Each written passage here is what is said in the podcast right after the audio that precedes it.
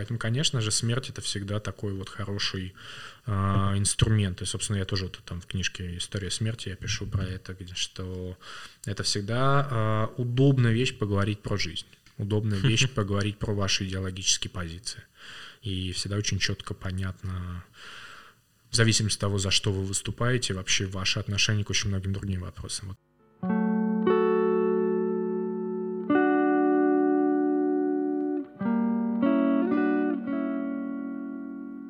Сегодня у меня в гостях Сергей Мохов, спортсмен, писатель, кандидат социологических наук, российский социальный антрополог и один из главных экспертов культуры похороны смерти в России или в мире. Здравствуйте. Все верно? Ну, мне кажется, да, только писатель-спортсмен как-то звучит претенциозно. Ну, не знаю, мы сегодня встретились, э, вы были на мотоцикле, в татуировках. Да. Вот это то, что не э, думаешь о том, когда про ученого говоришь. Да-да-да, вот. я помню, я приезжал как-то на запись одной передачи, меня встречал продюсер, который не знал, как я выгляжу визуально, вот, и когда я подъехал, он потому что курьер подъехал какой-то и начал со мной разговаривать, там, что я привез, я говорю, нет-нет, вот мы с вами пять минут назад только говорили. Он говорит, вы Сергей? Я читала, говорит, ваши работы, какие-то там интервью видела. Он говорит, ну я думаю, что вам типа лет 60 в таком духе, вот, да, поэтому есть такой диссонанс у людей, да. И всегда свои подкасты начинаю с своей любимой рубрики. Я прошу эксперта задать мне вопрос из его области экспертности, чтобы он какой-то вопрос задал, что я мог ответить миф или правда, или как-то односложно ответить, чтобы проверить свои познания в этой теме. Миф или правда? Ну, можно, например, миф или правда, да. Нет, ну я хотел бы какой-то открытый вопрос Не, можно задать. открытый вопрос, чтобы да, я поразмышлял. но да, очень можно его прям так вот, мне кажется, четко, без долгих каких-то пространственных рассуждений. А, думали ли вы о смерти своей, как бы вы хотели, чтобы она случилась? Да, но я, наверное, думал, как я не хотел бы, чтобы я умер. То есть не то, что именно как бы хотел, а как бы точно Это отри- хотел. А, отличный ход, кстати, размышлений всегда думать от противного. Да, пожалуйста, да. Как я не хотел бы умереть? Да, да, да. Я точно не хотел бы умереть а, в огне, потому что мне кажется, это очень больно. А, мне не хотелось бы утонуть, потому что мне кажется, это очень неприятно я, наверное, не хотел бы упасть с крыши или откуда-то сорваться, потому что у меня, типа, есть такой страх высоты, не панический, но, блин, я просто представляю, что я буду лететь еще живым, и как мне будет страшно знать, что вот сейчас я... То есть, типа, ты прям знаешь, когда ты умрешь, пока летишь. Вот этого я не хочу. А самый идеальный для меня это во сне, таблетосы, э, не знаю, выстрел в голову. ну, то есть, типа, когда не ожидаешь. Да, есть такая модель, а, мы ее пробовали, когда делали курс на InLiberty с моими коллегами, а, где показывали изменение структуры смертности. И для того, чтобы показать ее и так вот публику немножко, да, значит, э, заинтриговать, мы задаем всегда вопрос, а, как бы вы хотели умереть, да, ну вот либо как бы не хотели.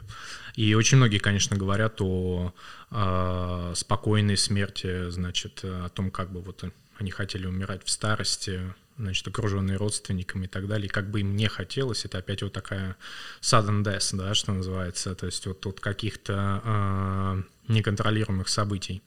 И мы показываем график, как менялась структура смертности. Действительно, э, большинство, подавляющее большинство людей в современном мире в ожидаемом будущем будут умирать именно вот так вот, как вы хотели бы. Поэтому у вас есть все шансы, да, значит, э, попасть в это число подавляющего большинства, которые умрут в старости от болезни. Надеюсь, не от деменции, вот вы будете немного понимать все-таки, что с вами происходит. А в топе как не хотели бы умирать, вот как раз пож... Э, ну, огонь и вода? Ну, огонь и вода, на самом деле, мне очень понравился ваш ответ, потому что он такой прям про стихии. У вас получился огонь, вода и воздух. А, вот, при совпадении можно рассматривать как, как, как, как воздушную стихию. А, вот, я прям Аватар, на, на, на эмоциональном уровне уловил, думаю, блин, круто, три стихии названы. А, нет, про огонь редко кто говорит, все говорят в основном про автокатастрофы, mm-hmm. про, а, значит, какие-то аварии, техногенные всякие штуки. Вот, но в любом случае это такая смерть, значит, вот как бы непонятная, неконтролируемая. Но, кстати, вот я хочу сказать, что когда мы задаем этот вопрос, очень многие э, также боятся смерти от старости, вот именно э, долгой болезни. Mm. Да, то есть вот э, это очень важный тоже момент, потому что я о нем говорил сейчас, что многие хотят все-таки умирать осознанно, но эта осознанность э, должна быть такая, что э, все-таки это не болезнь, растянутая на 10-15 лет и так далее. Вот это здесь другой момент вскрывается, о котором я тоже сейчас сказал, да, что э, структура смертности такова, что вы будете, скорее всего, умирать естественным образом, но это будет действительно растянуто на очень долгие-долгие года. То есть то, что называется по совокупности причин, да, mm-hmm. потому что, вот знаете, есть такое э, понимание, умер человек от старости. Вот э, я тут недавно разговаривал там, с своим другом, и он говорит, вот там умерла, значит, э, наша общая знакомая. Я говорю, почему? Ну, старая, да. И э, старость это же просто общее название э, совокупности болезней, которая приводит к тому, что человек как бы вот мирно или не очень мирно где-то умирает. Вот, это как бы другая такая сторона медали, да, то есть мы будем, скорее всего, и не скорее всего, как бы эксперты все говорят о том, что в ближайшем будущем умирать э, своей, что называется, биологической такой смертью, да, но она будет действительно вот сопряжена с, в том числе с ментальными большими проблемами. То есть стариков становится все больше, умирают они все дольше, процесс растягивается на очень долгие года. И вот это вот пугает очень многих людей. То есть здесь такая как бы попытка для многих вот в этом построении образа идеальной смерти найти некоторую, а, значит, медианную такую, а, медианное такое положение. Как я понимаю, как раз из-за того, что стариков становится все больше, то получается самое страшная болезнь, как раз типа умирать долго и как не хотелось бы, наверное, это Альцгеймер, потому что человеку, наверное, сложно смириться с тем, что он теряет рассудок в жизни и ничего не понимает. Вот, например, а, был такой фильм, Энтони Хопкинс как раз Отец. взял Оскар, Оскар, у него же Альцгеймер там был. Да-да-да, и вот фильм «Отец», э, да. там показана деменция. Да, вот, и там как раз показали, как он ну, страдает, и последняя сцена аж до слез пробивает, когда угу. человек вроде еще живой, но он зовет маму, потому что уже как будто бы и не в своем рассудке. Вот это, наверное, самое, что не хотелось бы, получается, в старости, как умирать, наверное. Да, ну вот э, есть отличная статья одной моей испанской коллеги, которая называется э, Левинде, да, то есть как бы живые мертвецы. Потому что, по сути, человек с деменцией, э, прогрессирующей деменцией, это такой ходячий труп для нас в плане социальной смерти. Да, то есть не физической, а социальной, потому что фильм, кстати, «Отец» это отлично показывает, как э, главный герой, который был отцом, который был там, значит, другом, постепенно теряет все эти роли. То есть он, стан, он по сути, исключается из общества, становится просто такой физиологической оболочкой, которая застывает в непонятно каком вот э, социальном пространстве. То есть, по сути, это мертвый человек, да, мы как бы, когда говорим о смерти, мы говорим не только о физической смерти непосредственно проблемы с телом, да, а мы все-таки говорим о социальной смерти. И э, для многих, э, возвращаясь как бы к тому, с чего мы начали говорить, да, это как раз вот вопрос о попытках э, того, чтобы смерть социальная смерть физическая все-таки шли близко mm-hmm. друг к другу, да, то есть как бы, чтобы вы не выпадали из этого пространства, и при этом физически вы оставались. Это тоже один из краеугольных, кстати, вопросов философских совершенно, не Э, никакие практические да, вопросы, то есть на него нет ответов э, в дискуссии об эвтаназии, в дискуссию о праве на жизнь и праве на смерть, да, то есть с какого момента человек перестает быть человеком, теряется вот эта вот субъектность, да, в процессе которой как бы мы можем сказать, что вот это уже не человек, да, то есть вот эта вот жизнь, она там недостойная, она нечеловеческая, да, вот мы ей не приписываем те категории, которые мы как бы привыкли наделять нашу счастливую удачную человеческую жизнь. Теперь немного в терминологию. Вот есть антропология. Как я понимаю, антропология это наука о том, как появился человек э, или эволюция, когда смотрят на останки и так далее. Это антропология. Или антропология это не то? Ну, это Вообще. физическая антропология. Антропология ага. как бы разделяется, есть базовое разделение на культурную-социальную антропологию в зависимости там, от континентальной или, или американского ее нахождения, да, а, но смысл того, что она изучает э, все, что связано с социальной жизнью. И есть антропология физическая, которая занимается как раз изучением э, непосредственно скелета, да, то есть угу физических, физиологических проявлений человека. Вот а я вы социальный антрополог. Вы да, я работаю в Институте этнологии и антропологии РАН, и у нас как бы вот базовое разделение в институте. У нас есть э, люди, которые занимаются физической антропологией, вот, и есть как бы большая, большая часть института занимается социальной и культурной антропологией, занимается изучением человеческих сообществ, да, то есть вот как возможна социальная жизнь, что она собой несет. То есть вот если мы говорим про смерть, то здесь точно так же может быть разделение э, смерти как некоторого физического процесса. Я про это ничего, как бы, вот, как эксперт не знаю, да, то есть я какие-то только по вершкам могу что-то там рассуждать э, э, на основе прочитанного какого-то материала или обсуждения с коллегами. Я занимаюсь социальными процессами, которые, то есть, опять же, знаете, как мне в, в одну из э, каких-то дискуссий э, встал такой очень эмоциональный мужчина, близко принимающий как бы вот э, к сердцу всю эту тему обсуждения смерти, он сказал, да что вот мы можем знать вообще, вот о чем мы здесь говорим? Что на самом деле, ну как бы смерть это такой закрытый опыт, э, как бы у мертвого нельзя спросить, а, что было и э, что он переживает и что он чувствует. Я говорю, да, абсолютно, вот я даже с вами спорить не буду, это абсолютно справедливый комментарий, абсолютно справедливое замечание.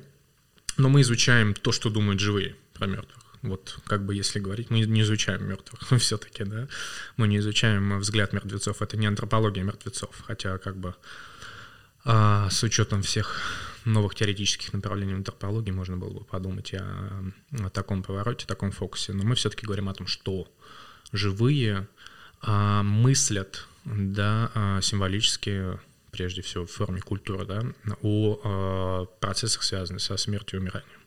Вот, здесь как бы тоже много э, концептуальных всяких таких неприятных вилочек и э, моментов возникает. Э, это прежде всего о том, что очень тяжело разделять процессы умирания, смерти от каких-то других процессов. Вот мне очень нравится у Левистросса есть обозначение антропологии как, значит, энтропиологии. Да? То есть вот на самом деле антропология может называться энтропиологией, потому что мы занимаемся постоянным изучением процесса распада всего mm. и везде, да, то есть на самом деле жизнь э, — это смерть, смерть — это жизнь, и вот как бы когда мы пытаемся говорить о смерти, мы вот можем обсуждать все, что угодно, но так и не придя к какому-то четкому концепту, четкой какой-то концептуализации смерти и умирания, да, то есть мы будем говорить обо всем.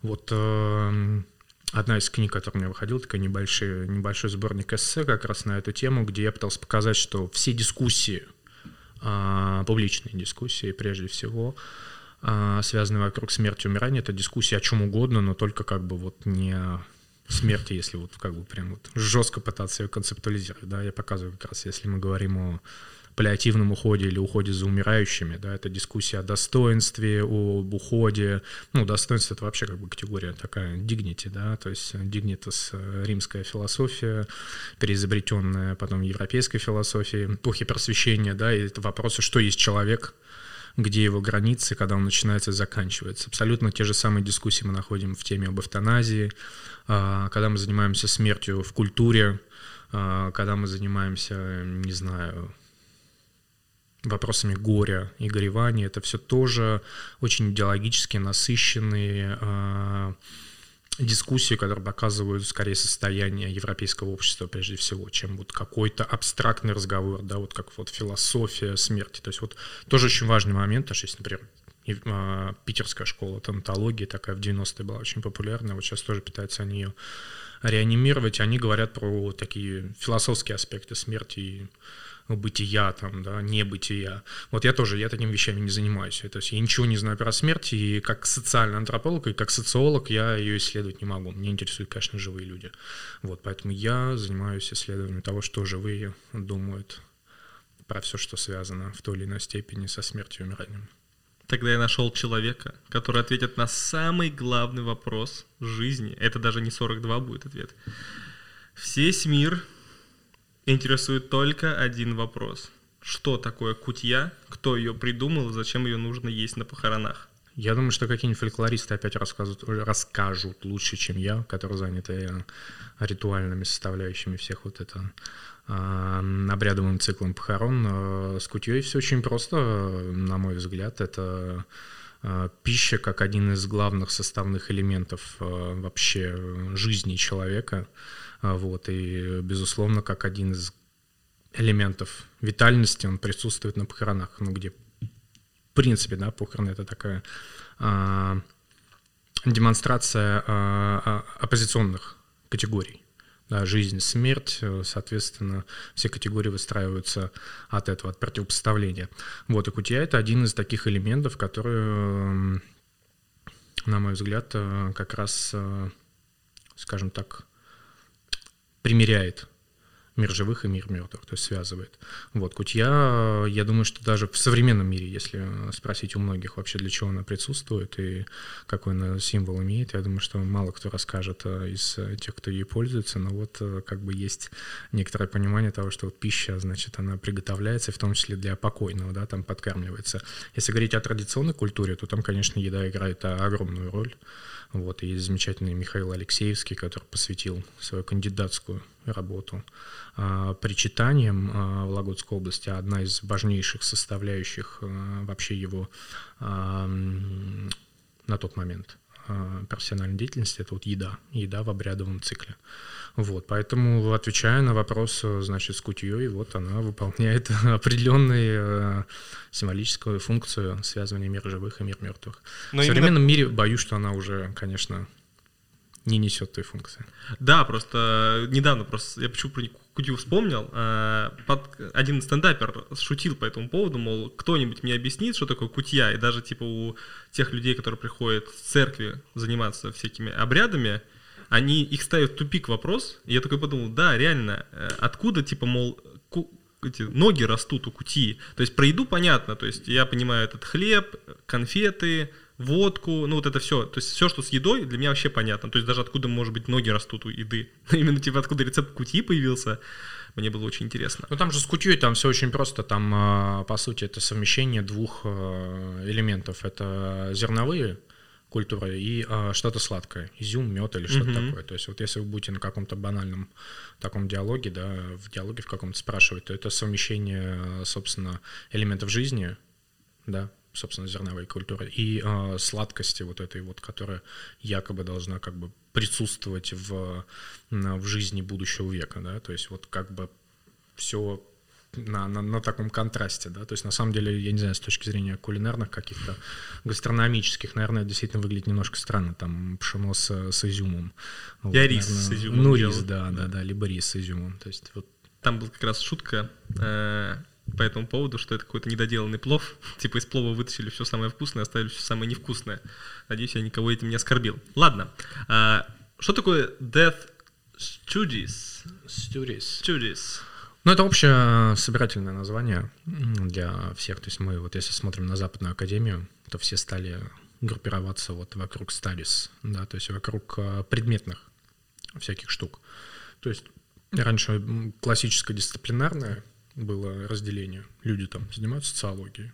Социологией, в любом случае, социология города, да, либо, то сейчас это urban studies, это уже как бы а, не социология, а вот отдельно, да, почему? Потому что а, в социологии вы пользуетесь определенным теоретическим языком, определенным инструментарием, да, а studies в этом плане чем отличаются от дисциплин? Тем, что они э, комбинируют различные методы, различные теоретические языки, но их объединяет предмет. То есть а, психологи, не знаю, а, социологи, антропологи, а, различные всякие гуманитарные товарищи, они могут существовать в рамках Death Studies, потому что их объединяет тема смерти и умирания. Mm-hmm. Это рождает как бы другие э, серьезные проблемы, потому что они сейчас не могут договориться между собой, mm-hmm. просто потому что они не понимают. Да, психологи используют свои концептуальные схемы, социологи используют свои концептуальные схемы, и как бы разговор между ними не получается. Вот особенно если социологи достаточно агрессивные ребята бывают, ну, теоретически подкованные, они все-таки все социальное пытаются объяснять социальным. Они говорят, что ваш Фрейд, что ваш там еще кто-нибудь, значит, это все старик Дюргейм уже давно объяснил. И, а, ну, по большому счету, так оно и выглядит в науке, да, то есть ваша задача это всегда, не, без привязки к дестадис, я говорю, вообще вот наука как функционирует, а ваша задача это объяснять э, вашим дисциплинарным языком а, максимально возможный спектр событий, да, то есть вы говорите, социология может объяснить все. А, ваши депрессии может объяснить социология. Самоубийство может объяснить социология. Юрген пишет про эту книжку. Mm. Да, то есть э, психологи говорят, да нет, все, чуваки, все может объяснить психология. Все как бы вот, да, сейчас новый бич как бы такой, э, все занимаются там нейро всякой штукой. Все на самом деле вот тут в мозгу происходит, все вот можно там серотонин там замерять всякие интересные индикаторы и объяснять человеческое поведение вот этими всякими штуками. Но на самом деле это просто очередной виток дисциплинарного э, как бы захвата да, поля. То есть каждая дисциплина стремится захватить. Вот говоря о Дестарис, это просто предметное поле, где существуют самые разные люди, э, пытающиеся в той или иной степени говорить, э, писать, исследовать смерть и умирание. Вот, они все кучкуются вокруг разных журналов, цитируют в основном сами себя, ну, я имею в виду вот, психологи психологов, социологи социологов, то есть диалога между ними не получается. Но это как бы не проблема до стадис, это проблема вообще любых стадис как таковых. Вот, но говоря о Дестарис, это вот исследование прежде всего горя, горевания, это для американского академического рынка очень такая популярная тема. А, тема связана с паллиативной помощью, уходами, уходом за тяжелобольными умирающими людьми. А, это связано с похоронной индустрией, которая вот, как бы моя основная профессиональная сфера, это рынок ритуальных услуг. А, культура различные культурные, ну это как бы тоже такое более маргинальное как бы направление в Дестарис, вот, потому что все там повторение одного и того же. Вот, но это вот э, как бы если мы представим как пирог, это вот выглядит такими вот кусками. Вообще вот если отмотать время назад, люди умирали всегда. Мы не знаем ни одного случая, когда было что-то иначе. Но, как я понимаю, отношение к смерти у, у социума менялось ну, много раз за все время. То есть, если по-банальному, то, мол, какие-нибудь там викинги хотели умереть и, ну, типа, не жалели тех, кто умер, потому что они отправлялись в Альгалу. И это все как-то менялось. И вот мне интересно, это все было из-за религии или тут как бы религия играет какую-то другую роль, и отношение к смерти плюс-минус всегда было одно и то же, просто маскировалось под разными именами? Мы когда начинали записывать этот подкаст, вы сказали, что вот один раз вы задали всего лишь несколько вопросов за, за весь подкаст. Потом, значит, собеседник долго говорил, вот я боюсь, что я сейчас могу а, в часть лекционного, значит, материала перейти просто в подаче все это дело. Нет, но абсолютно правильный заход – в плане того, что, конечно, религия да, давала это объяснение. Да, но э, я прям коротенькую ремарочку для начала скажу. Конечно, когда мы говорим о каким, каком-то э, значит, цивилизационном отношении к смерти и умиранию, вот об их изменении, но это все такие, опять же, вот с точки зрения э, того, как формируются научные знания, это такие очень спорные моменты. Потому что, ну, вообще мир, он все время меняется. Мир 10 лет назад, 5 лет назад, неделю назад, он был другой. Да, поэтому говорить о том, что вот, э, значит, э, люди 10 лет назад относились к смерти по одному, а сейчас они относятся вот кардинально по-другому, ну, это это все какие-то такие моменты, значит, э, спекуляций приятных. Да, но, но при этом, конечно же, там в мире социальной теории э, объяснений, да, существуют такие штуки, как э, макротеории, да, там, грант-теории, которые пытаются а, без учета очень тонких всяких контекстуальных различий говорить вот о каких-то больших. Да? Самая известная работа, которая как раз вот пытается говорить о таких больших пластах изменений, это вот работа Филиппа Арьеса «Человек перед лицом смерти», который сейчас по-моему, уже даже переиздана вот буквально несколько недель назад. А, в том числе вот моя книга «Рождение и смерть похоронной индустрии», эм, которая получила премию Александра Пятигорского, она тоже построена на макро таких вот больших срезах, да, то есть я там рассматриваю средневековье, новое время, позднее новое время, современный мир, каким образом это изменялось. То есть там много всяких критических штук, но вот глобально мы можем все-таки говорить. И ваш вопрос построен таким образом, да, я просто хочу как бы акцент сделать, что, конечно, это все и викинги, и французское общество одномоментно, оно тоже очень разное, да, то есть говорить французское общество 16 века, это не говорит ничего, потому что французское общество 16 века представляет из себя нарезку самых очень разных людей, где, очевидно, существуют очень разные отношения. Но, но, но, опять же, если мы пытаемся что-то ухватить вот такое большое, то, конечно же, главное различие, что а, смерть и умирание всегда а, являлась а, предметом интерпретациям, да, объектом интерпретации для, прежде всего, религии или верования, да, это нас связывает как раз с тем, что вот мы говорили с вами буквально пару вопросов назад об отсутствии опыта да, то есть мы ничего не знаем, мы не можем потрясти мертвяков, когда нам что-то расскажет. Поэтому это всегда такой э, закрытый для нас experience, очень э, насыщенный, очень непонятный, очень неизвестный. Поэтому, конечно, когда вы существуете в религиозном, в любом его из, из видов, да, неважно, там вы викинг э,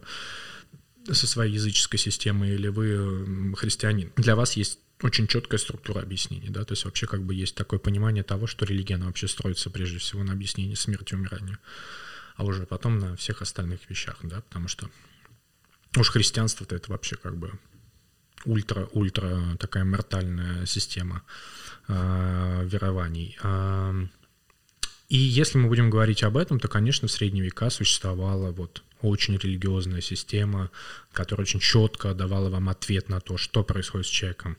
Во-первых, в причинах да, смерти и умирания. А, во-вторых, э, с тем, что происходит с человеком после смерти, с его телом, и что будет происходить, когда, значит, соответственно, будет э, воскрешение. Да, потому что все-таки надо понимать, что христианство, оно а, и до сих пор а, главный догмат это о том, что будет физическое воскрешение мертвых тел. Вот очень многие христиане почему-то этого не понимают. То есть они как-то не, до этого догмат не доходят. Вот э, есть очень важный догматический момент, что будет воскрешение непосредственно из тех тел, которые вот кости существуют, именно эти кости будут преобразованы, и вы будете воскрешены именно вот в этом, да, то есть вы не будете воскрешены символически где-то там еще что-то. А, я просто очень часто, кстати, выстраиваю этот внутренний диалог с своей бабушкой, которая была вот такой, значит, христианкой, но при этом догматическую сторону, конечно, понимала достаточно туго. Вот в ее представлении это было такое вот символическое воскрешение, вот, хотя с точки зрения догматики мы очень четко знаем, что воскрешение физическое. Тогда секундочку, да. правильно ли я... То есть я, я в Бога не верю, но всегда тоже думал о том, что когда говорится в христианстве про воскрешение, это о том, что где-то будут наши астральные проекции ходить по саду. Но христианство же не запрещает вроде как кремирование, и тогда из, нич- из ничего Это был сложный, сложный догматический вопрос, который в католической церкви, например, разрешился только в 60-х годах во время Ватиканского собора, где они все-таки пообсуждали и решили, ну раз, э, в принципе, мы приписываем определенные всемогущие, значит, э, функции Богу, то, ну, наверное, никаких проблем не будет. Но они с одной уговоркой, значит, прах нельзя развеивать, то есть он должен быть схоронен в одном месте. То есть вот католики разрешают кремироваться, но прах должен быть схоронен. Православная церковь догматического своего отношения к этой процедуре не, не э, сформулировала, но как бы вот считается, что она, в принципе, не против таких вещей. То есть жесткого противодействия на уровне догм нету. На уровне частной практики священников, конечно, есть. Но, э, да, это догмат. То есть как бы один из таких же догматов, например, когда многие, значит, христиане, они... А, надо сказать, что я очень уважительно отношусь к христианской церкви. Я не, не атеист, воинствующий, ничего. Я вообще большой поклонник эстетики, особенно э, старообрядческой эстетики. Прям вот у меня здесь татуировка есть даже епископа Коломенского, а, сжигаемого в срубе. Вот э, вообще большой, большой, большой фанат всей этой штуки. А вот, поэтому все, что я говорю, это такое как бы исключительно в процессе рассуждения. И а, многие христиане практикующие, они не понимают, например, что во время Евхаристии, да, происходит преображение а, непосредственно вина и просферы в кровь и плоть Христова. Ну, символически. Нет, угу. нифига не символически. Если вы почитаете, вы поймете, что вот прямо сейчас происходит таинство. В момент этого таинства непонятным никаким образом, любой священник скажет, нам неизвестно, происходит преображение. То есть вы, вкушая с ложечки священника, вы вкушаете кровь и плоть Христова, не символически. Вот это надо понимать, что это не символика, то есть это действительно происходит, э, и точно так же происходит с воскрешением. Нифига не где-то там э, наши, значит, голограммы будут ходить э, в саду. Будет непосредственно судный день, и жизни будущего века, аминь. Чай воскресения мертвых и жизни будущего века, аминь. Да? То есть будут, вот мертвецы поднимутся в преображенном своем виде, красивые, не гниющие, а в красивых телах, потому что у Господа нету а, уродств и прочих всяких неприятных вещей. Да, это, кстати, вот э, все время про этот момент говорю, почему а, икона Матроны Московской не считается канонической, она изображена слепой. Да, на иконах нет никаких уродств и э, прочих всяких э, физиологических значит, моментов, да, поэтому, потому что у Господа все хорошие, красивые и приятные. Вот, но я уже ушел от темы. Ну, это было очень интересно. Да. А, и, конечно же, а, очень долго как бы религия не встречает никаких, да, ну, мы говорим про христианскую цивилизацию, не встречает никакого противодействия. То есть она очень долго-долго все это объясняет, пока не случается реформация, пока не случается то, что мы называем новым временем, да, раскол и вот появлением вот этого вот первичного научного знания. Да, то есть начинаются вскрываться тела, начинается происходит, скажем так, появление каких-то подозрений в отношении этих мертвых тел, да, что вообще-то вот, ну, наверное, потому что, ну, вот как бы надо представлять, что средневековый погост это как бы, ну, действительно вот гниющие тела а, у вас под окнами, которые вот как бы буквально чуть ли не торчат из земли, потому что их там не была какая-то индивидуализированная могила на 2 метра глубину, а это вот просто сваливались тела, там погребались, и вообще вот а, пространство погоста, это вообще жуткое как бы в средние века было какое-то вот, а, значит, хранилище, да, вот у меня в книжке это «Рождение, смерть, похоронная индустрия», это все замечательно описано, и такое-то, кстати, продолжалось на, на церковных погостах вплоть до 19 века, то есть они очень долго еще боролись за всю эту историю. У меня там в книге есть, например, замечательный момент, когда значит, а, гигиенисты, да, то есть такие борцы за гигиену, вот в 19 веке очень мощное движение, которое изменило все средневековые города, все европейские города, они выступают, значит, за то, что все-таки кладбище нужно государством контролироваться, отдельные там санитарные нормы, всякие вот эти вот штуки. И священник один, значит, вступая в диалог, говорит, ну вот я живу всю жизнь на погосте, да, у меня дом, значит, э, вот где церковь и так далее, вот я открываю окна, и вот эти всякие миазмы, о которых вы говорите, вот эти бактерии, в меня никак не попадают. Вот, значит, э, это был у нее аргумент того, что как бы ничего плохого и э, ужасного не происходит. Хотя на самом деле мы знаем кучу описаний, когда там могильщики вскрывали могилу, да, чтобы, значит, э, сделать какие-то новые захоронения, чуть ли там не умирали сразу от э, а, разлагающихся вот этих вот э, вредоносных всяких штук, да, которые происходили. Так вот, и очень как бы долго а, вот это вот понимание того, что с телами что-то не так, с разлагающимися, умирающими, оно тоже меняло картину, да, то есть и формировало постепенно европейского образованного товарища а, понимание, что вот с ними что-то надо делать, их надо как-то изолировать, потому что если в средние века погост — это часть города, прямо вот вы идете, он у вас на каждом шагу, то к, там, к 18 веку их уже, большинство из них, из европейских городов, они уже за границей города находятся. То есть их уже мертвец становится таким опасным. А, да, то есть изначально это просто как бы кусок который вот ожидает своего воскрешения, то вот уже к концу нового времени это все-таки такая опасная субстанция. И это как бы часть борьбы, да, опять же, религиозного языка и научного языка. Сейчас, по большому счету, все, что мы знаем о смерти и умирании, у нас научным языком, биологическим, медицинским языком, да, медицина очень сильно выиграла это поле, все, что связано с бессмертием, мы отдаем все равно на откуп э, символическим всяким э, структурам, которые за нас там домысливают и обещают нам различного, различные форматы воскрешений неважно, церковь вам обещает физическое воскрешение, а, компания Криарус вам точно, точно так же обещает физическое воскрешение. Вот неделю назад они боролись как раз за, за, за трупы свои в холодильниках.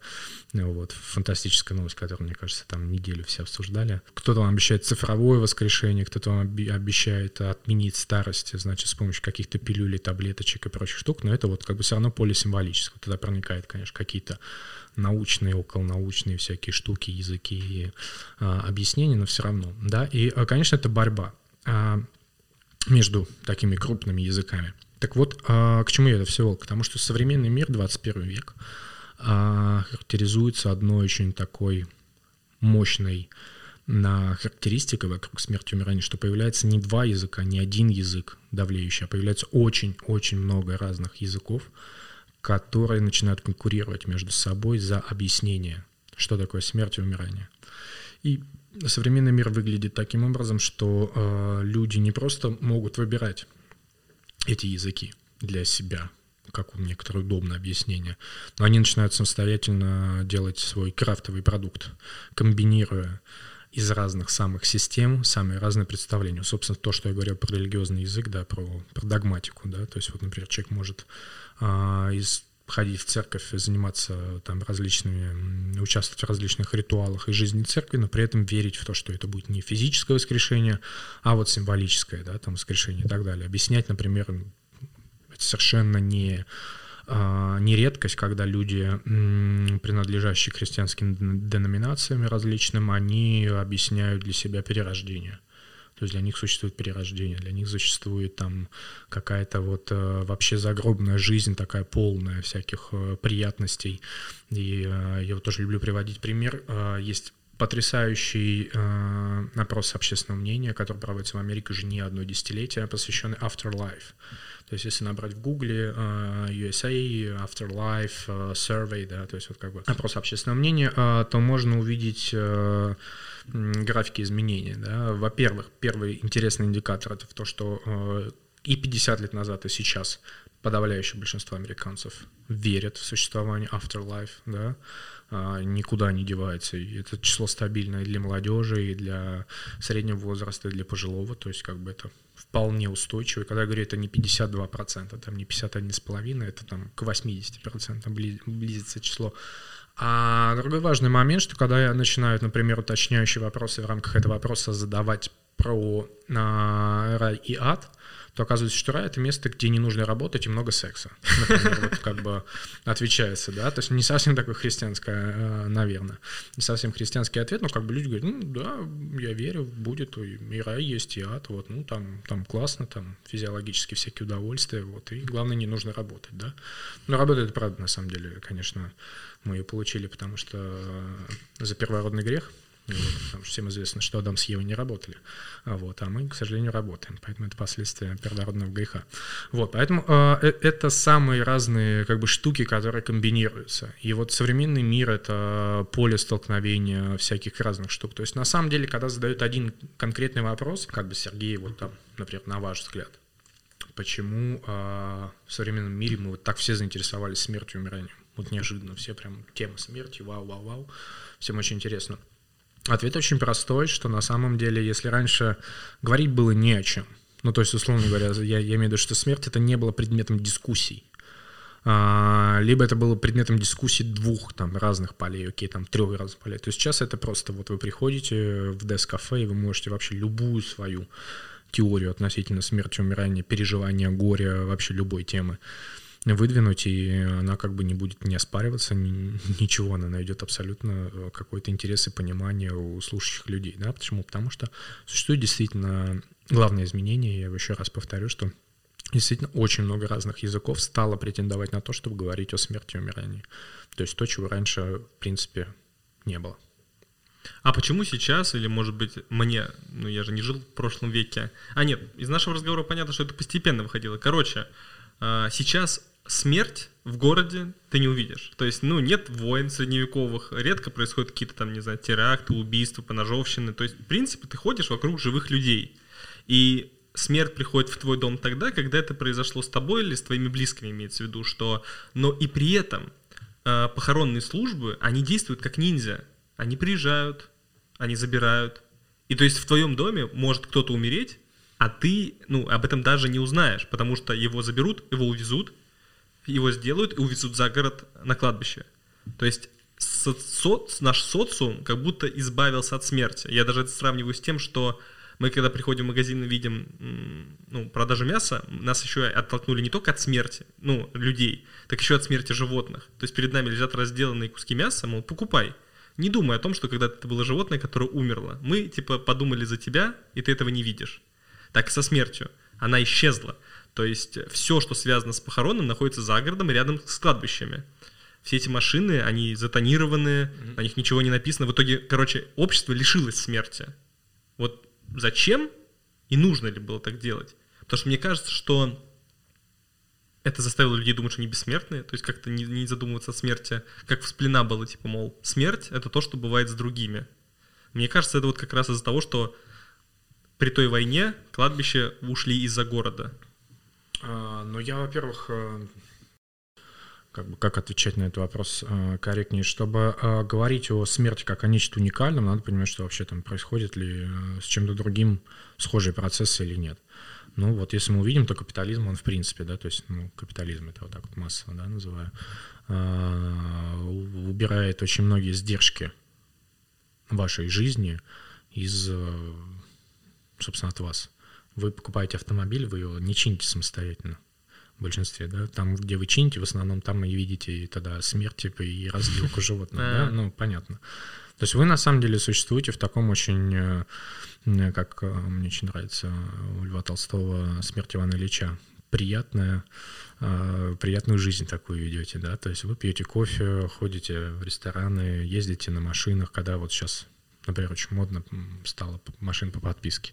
Да, то есть как бы вот теперь вообще, короче, вам не нужно напрягаться. Ну вот в два года поездил, начал что-то ломаться, вы ее вообще отдали, и вам выдали новую машину, да, то есть и точно так с жильем, там все меньше людей там сами ремонтируют, все нанимают и так далее.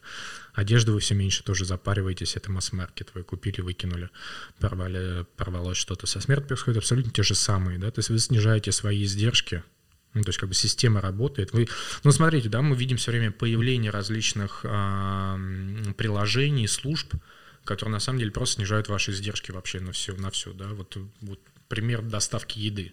Это же фантастически. То есть вот как бы люди стали вообще просто дойти до магазина. Фух хватаются там, о, тяжело. То есть, как бы, я не знаю, два года назад, как бы там о том, что, блин, чувак, ты будешь платить чуть больше, но тебе будут привозить еду, да, там все бы сказали, да ну нахрен вообще, я и так много трачу на еду, что мне тяжело сходить там. Сейчас вот э, все уже не мыслят вообще без доставки еще и готовой еды, чтобы тебе еще и упаковали и вообще ничего не делали. То есть, на самом деле, со смертью то же самое, да, зачем, как, э, для чего это такие, как бы, нас же все травмирует, да, то есть вот мы живем в мире травмы, да, мы читаем посты на Фейсбуке, где кто-нибудь пишет, там, ребята, со мной случилось вот то-то, и там все таки обнимаю, друг, спасибо, что ты поделился, такой ты вообще там, а, ну, классный, вот, э, тяжело тебе в жизни, да, я все время думаю, ну, да, вот тяжело, жизнь, конечно, тяжелая а, вещь, там, что-то вас все время постоянно травмирует, вот, и как бы смерть это такая же абсолютная история, которая вот, типа, просто мы, капитализм берет и говорит, он, чуваки, платим столько, смерти нету, да, почему? Потому что а, с ней не происходит ничего такого, что не происходит вообще со всем а, как бы глобальным миром. То есть она, она единственный момент, на мой взгляд, а, что смерть это все-таки такая, такой более поле архаичного. Я сейчас объясню почему. А, я здесь говорю как последовательный марксист, опять же. Акад... Сидел, академический Сидел марксист. тоже марксист. А, нет, но марксист академический, да, то есть э, базис и надстройка. Вот у меня культура и потребление, и все как бы предшествует. Единственный момент э, связан с тем, что смерть как бы дольше во все эти процессы впрягается. То есть, как бы, если мы говорим про похороны, умирание и так далее. То есть, мы как бы все, что мы видим, а, что происходит с рынком а, сервисов, а, сервисы, услуг, еды, такси, одежды и так далее, в смерть приходит дольше и как бы не, не так быстро. Почему? Не потому, что смерть какая-то табуирована, и у нас там, короче, стоят какие-то паттерны, которые там говорят нам, или там бабушки против кремации там выстраиваются и бастуют. Не, на самом деле просто это такой experience, к которому вы обращаетесь не каждый день. То есть э, в течение вашей жизни этот опыт с вами сталкивается, ну, предположим, какие-то там пять раз. Ну, предположим, если вы там мега социальный, у вас огромная семья и все на вас стоит, ну, 10 раз. Но это все растянуто во времени, и похоронив одного человека, вы, ну, наверное, следующего, да, родственника там или еще кого-то близко будете хранить не, не через неделю, не через две. То есть вот нету такого потребительского запроса, исходящего непосредственно от потребителя, который как бы... Чаще всего вы что-то делаете говорите, ну, черт возьми, это было неудобно, не классно, не еще что-то, я это сделаю потом. Ну, как бы не буду, я еще непонятно, когда этим опытом буду пользоваться, да, поэтому это всегда такая сфера, которая критики к Яндекс, значит, отзывам, да, там, э, и Google отзывам, там, типа, отстой, плохо похоронили, там, гроб был такой плохой, там, значит, она не так чувствительна. То есть люди в большей степени как бы предпочитают забыть, потому что вы этим просто не пользуетесь. Но э, изменения идут, и как раз они связаны с э, капитализмом, да, то есть они связаны с рынком, рынок, который диктует э, и борется между собой. Проблема в том, что в, в России как бы похоронная индустрия, она в самой-самой меньшей степени э, рыночная, она очень слабо коммерциализирована, она очень слабо э, подвержена действительно нормальной рыночной конкуренции. Вот, и каждый слушатель может сам легко найти ответ, почему так происходит. А, вот, ну и поэтому как бы изменения все такие очень долгие и тяжкие. Но если смотреть на Америку, ну, окей, там все, что хочешь, и цифровые решения, и из праха можно все, что хочешь сделать, виниловые пластинки, коралловый риф, захоронить в море, в воде, значит, все, что хочешь. Сейчас очень модно DIY всякие, эко-funeral, значит, и все это есть, это все очень медленно набирает, но как бы это действительно с каждым годом растет этот тренд. То же самое, как кремация, да, там 150 лет назад было мало, единичный случай, сейчас там в европейских странах больше 50, в Америке тоже больше 50. Э, поэтому я не думаю, что вот э, со смертью мы... Знаете, это очень всегда очень удобное и классное объяснение, сказать, что вот у нас какое-то есть особое магическое, там, значит, сложное отношение к смерти, табуировано. Вот меня очень бесит это слово табуированность смерти, прям, прям вообще мне прям триггерит, когда его говорят. Потому что, ну, come on, вы открываете новости каждый день, у вас каждый день бьются самолеты, насилуют, значит, там вот я несколько недель назад читал, там изнасиловали двух школьниц, убили uh-huh. а, в городе Киселевск, по-моему. А, и этот потоки новостей просто бесконечный. Да, то есть, ну окей, сравните вы человека, который жил, а, значит, при отсутствии такого масс-медиа, ну, наверное, он, может быть, знал, что происходит там в округе, какие-то тоже там terrible stories всякие, вот, но все равно в таком количестве смертей, которые он видит на телеэкранах, причем в различных всяких э, его проявлениях, да, и это просто, как бы, ну, этого не существовало. Поэтому говорить о том, что вы видите, вы видите ее по-другому. Она, она, она действительно в другой форме, но это не значит, что она, а, значит, ее там совсем нету. Да, она как-то вот блок стоит да, стоят какие-то вещи другие. И опять же, э, сам массовый публичный интерес к этой теме, который мы видим в последние там 5-7 лет в России, тоже свидетельствует о том, что ну, как бы люди готовы и хотят говорить об этом. Да. Вот сейчас моя коллега Катерина Печеричка, которая в России как бы является таким амбассадором Дес-кафе, а, это места, где вот люди собираются за чашкой кофе и там черничными пирогами говорят о смерти и умирании. Вот она там, сколько, ну лет, наверное, 5 или 6 а, назад провела первое Дескафе. Сейчас Дескафе одномоментно проходит в десятки городах Москвы. Там и Воронеж, э, Омск, э, Томск, э, Мурманск, Ростов-на-Дону, то есть просто вот они публикуют объявление, где на этой неделе будет, в какое время и где, да, соответственно. А туда приходят э, эксперты или просто люди? Просто... Это очень важный момент, там нет экспертов, то есть это а, абсолютно горизонтальные такие встречи, да, а, там нет, то, то есть почему я, например, не хожу на Дескафе, потому что я все-таки, а, это моя профессиональная тема, и я не могу там как бы вот сидеть и что-то говорить. Вот, потому, поэтому для меня это такой этический вопрос. Я не mm-hmm. хожу на дескафе, потому что там нет экспертов. Там самые разные люди, которые делятся своим каким-то опытом, вопросами, переживаниями. То есть как бы вы встречаетесь и говорите про смерть. Mm-hmm. Все, что вы хотите. Ну, это как группа поддержки. То есть, типа, я ну, боюсь умереть или у меня Ну, это не группа поддержки, потому что там нет все-таки психологов, которые, типа, тебе дают какие-то профессиональные советы, да. То есть это такие все-таки больше просто поговорить. Хотя, конечно, вот моя коллега тоже другая, Дарья а, Миленина, она из изучала Дескафе, у нее был очень длительный, долгий проект про Дескафе, она ходила и смотрела, там, значит, э, брала интервью у людей, у нее там есть тоже мнение по поводу того, какие там модели поведения существуют на этих Дескафе, но вот базовый принцип это о том, что любой человек может прийти как бы и поговорить. Об этом я ее говорю, вот за пять лет это геометри... рост геометрической прогрессии, то есть там запись то есть там на Дескафе там нельзя, чтобы 100 человек было, или там 50, там какое-то количество, по-моему, там 12 что ли, человек, или 15. Символично. Может. Да, да, да, да, кстати.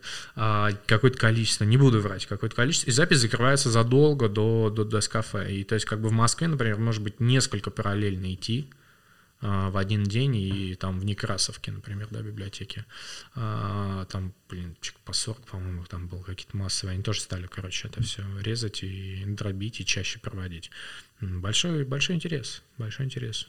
Вот, поэтому я думаю, что говорить про твою совершенно не не стоит, это не так. Это а не мне так. вот почему-то, ну вот я сразу про эти все новостные заголовки, я тоже их читал, через себя пропустил, мол, как я к этому отношусь. Не знаю, общее ли это мнение, но мне кажется, что в вопросе там, погибших людей в самолете, похищенных школьниц, э, взрывов газа в Москве, все через контекст понимают, что люди умерли и, и видят цифру, но там как будто идет разговор о другом. То есть вот здесь разговор о том, что там не дали отопление, семья там включила газовую колонку, взорвалась. Тут разговор не о том, что эти люди умерли, а о том, что они решили сделать плохой вариант там, с отоплением. Или там что-то было... Не... Если самолет упал, то не жалко, что умерло столько-то человек, а неисправность самолета и столько-то человек умерло. То есть как будто смерть все равно вот за рамками. То есть мы как будто обсуждаем все, кроме смерти. Слушай, ну это ваш отличный комментарий, который просто нас кольцует э, на то, с чем мы начали говорить. Во-во-во, Когда вы говорите про смерть, вы не говорите про все что угодно, а только, ну а что, как бы, какие вот, предположим, будут философские вопросы, обсуждаться, о, чуваки, как бы, вот что, что с ними будет происходить после смерти. Но нет, понятное дело, что это всегда поиск э, причинно-следственных связей. То есть смерть это всегда отличный повод э, поговорить, да, то есть отличный повод. Все шутинги в Америке, это просто мы как бы не живем в американском контексте, мы не знаем, да, вот все шутинги в Америке, вот эти шутинг, это я имею в виду, вот ну, стрельба в школах. Да, стрельба в школах, да.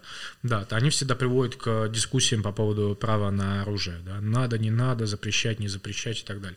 В России это все то же самое. Зимние вишни, значит, там, не знаю, какие-то очередные а, репрессивные законы, там что-то, значит, надо кого-то ограничить, прищучить и не дать какой-то, а, значит, найти виноватого. Да, это всегда так было, есть и будет. И мало того, это а, еще а, очень удобный инструмент для того, чтобы провести границу между своими и чужими.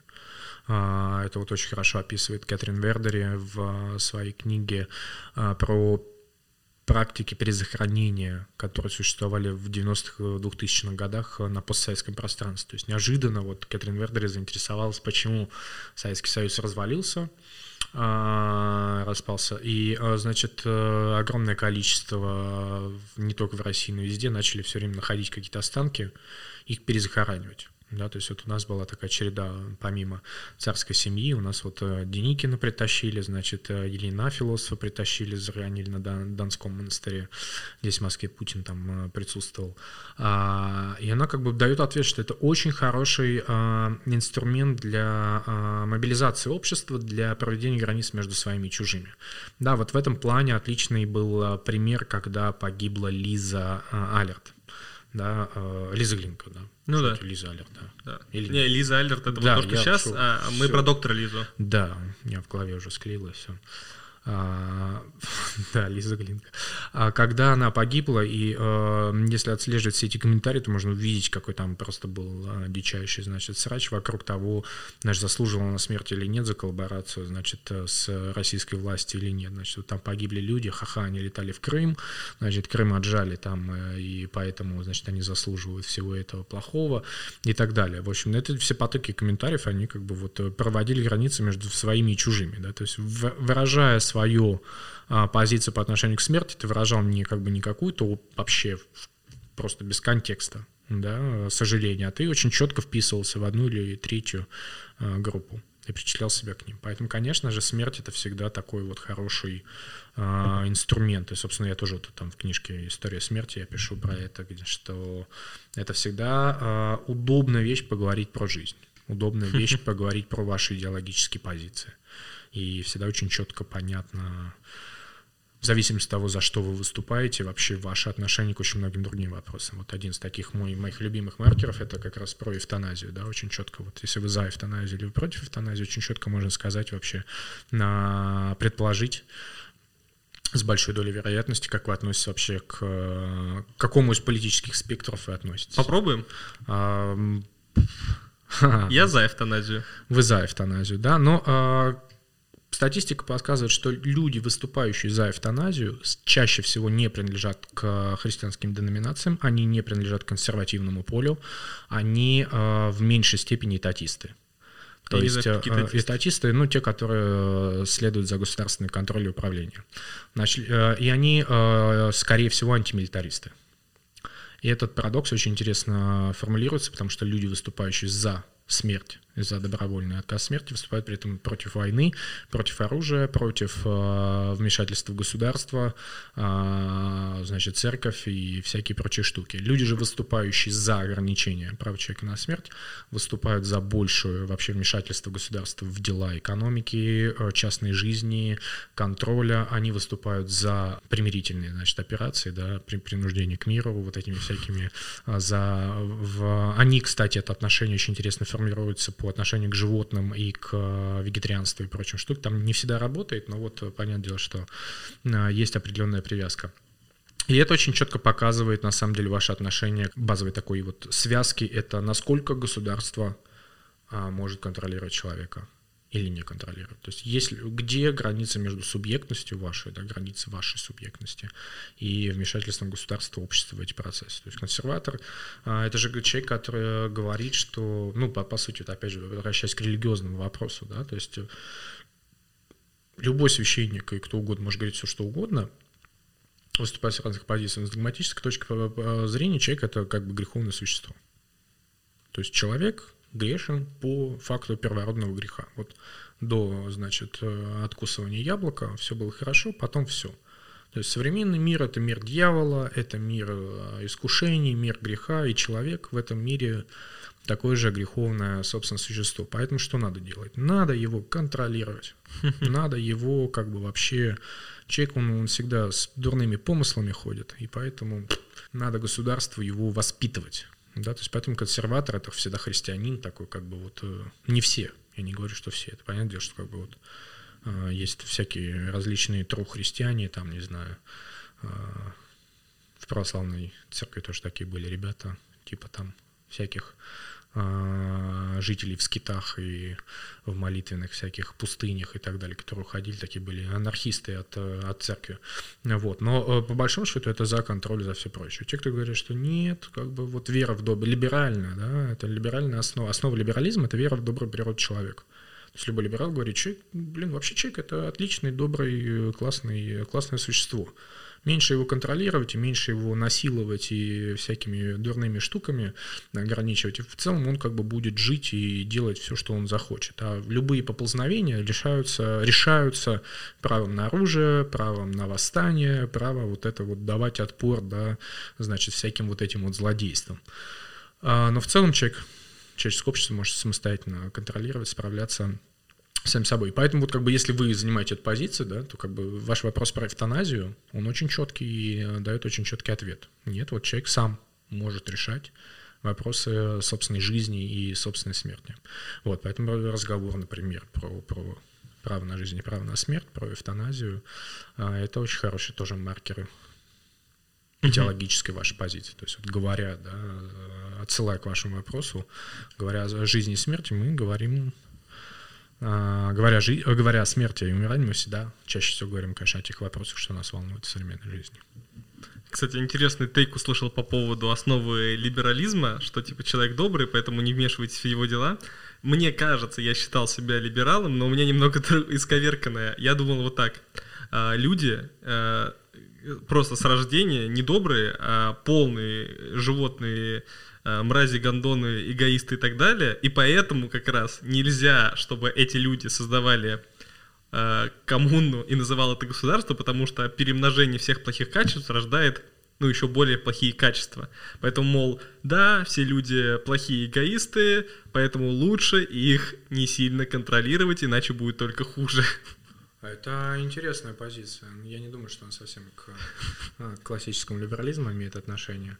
Вот. Но нет, базовая, конечно, предпосылка — это вера mm. в добрую природу человека. Есть... Блин, у меня вот как раз вопрос был э, по теме, и, возможно, это будет как раз и последним вопросом.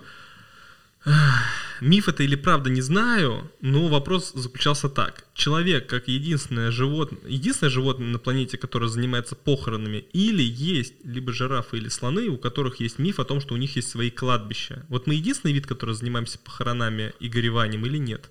Слушай, мне, мне просто кажется, что во всех этих вопросах они, э, во-первых, очень спекулятивные, а во-вторых, э, в них главная проблема связана с концептуализацией, ну, как бы вза взаимосвязанные вещи. Да? Почему связана с концептуализацией? Потому что то, что мы называем похоронами, это осмысленно-символическое действие. Это не утилизация. Слоны занимаются утилизацией.